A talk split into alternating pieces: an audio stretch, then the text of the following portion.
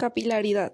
Los materiales que vamos a ocupar son servilletas, agua, colorantes y recipientes. El procedimiento. Vamos a diluir un poco de colorante con agua en cada bote. Enrollamos las servilletas y conectamos dos botes con cada servilleta. Conclusión. La capilaridad es una propiedad de los líquidos que debido a su fuerza intermolecular permite que suban o bajen por un tubo capilar. En este experimento el agua tiene colorante para que se pueda observar su trayectoria y los tubos capilares son los espacios que existen dentro de las servilletas. La capilaridad es una propiedad de los fluidos que depende de su tensión superficial, la cual a su vez depende también de la cohesión del fluido y que le confiere a la capacidad de subir o bajar. La viscosidad.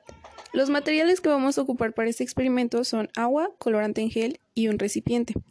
El procedimiento. En el recipiente vamos a vertir un poco de agua y vamos a dejar caer una gota de colorante en gel y esperar a que se diluya. Conclusión. La viscosidad es la propiedad de un fluido que tiende a oponerse cuando se le aplica fuerza. Los fluidos de alta viscosidad presentan resistencia a fluir, como en este caso es el colorante en gel. Los fluidos de baja viscosidad fluyen con facilidad, como en este caso es el agua. La velocidad con la que el fluido sale por el orificio es una medida de su viscosidad. Considerando que la temperatura es un factor que afecta la viscosidad a cualquier líquido. En este caso, si nosotros aumentamos un poco la temperatura del colorante del gel, en gel sería más rápida su, viscosidad o sería un fluido más líquido. Tensión superficial y adherencia. En este experimento vamos a englobar lo que son dos cosas y como ya mencionamos en el título es la tensión superficial y la adherencia. Los materiales que vamos a ocupar es el agua, monedas, jeringas y un plato o un recipiente para poner dentro la moneda. El procedimiento. Vamos a poner la moneda en el plato y vamos a llenar la jeringa con un poco de agua. Empezamos a vertir gota a gota el agua sobre la moneda con ayuda de una jeringa hasta que se cree una gota más alta.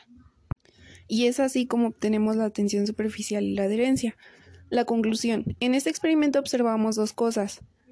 Que tiene el agua, la adherencia que tiene el agua a la moneda y la tensión superficial. La tensión se trata de la fuerza que actúa sobre las moléculas en la superficie de un líquido, la cual actúa como una membrana elástica por la acción de la tensión superficial. Esta fuerza es bastante débil y se rompe con facilidad. La cohesión. Los materiales que vamos a ocupar son dos recipientes, agua y estambre. El procedimiento. Vamos a colocar una punta del estambre en un recipiente y la otra punta en el otro recipiente. Vamos a alzar un poco e inclinar un recipiente hasta que el agua empiece a fluir por el estambre.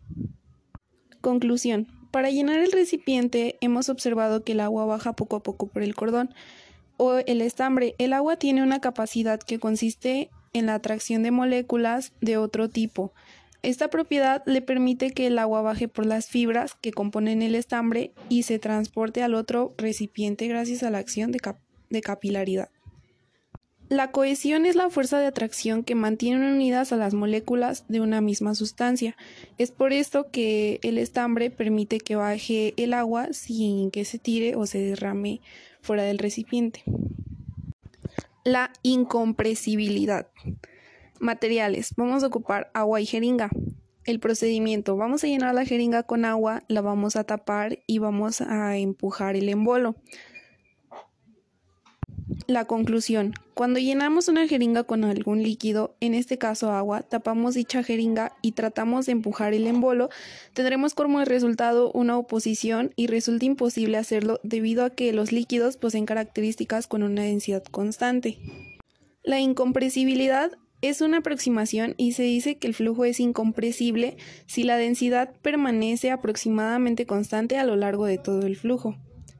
Es por esto que al momento de empujar el embolo nos es imposible, ya que los líquidos son incompresibles.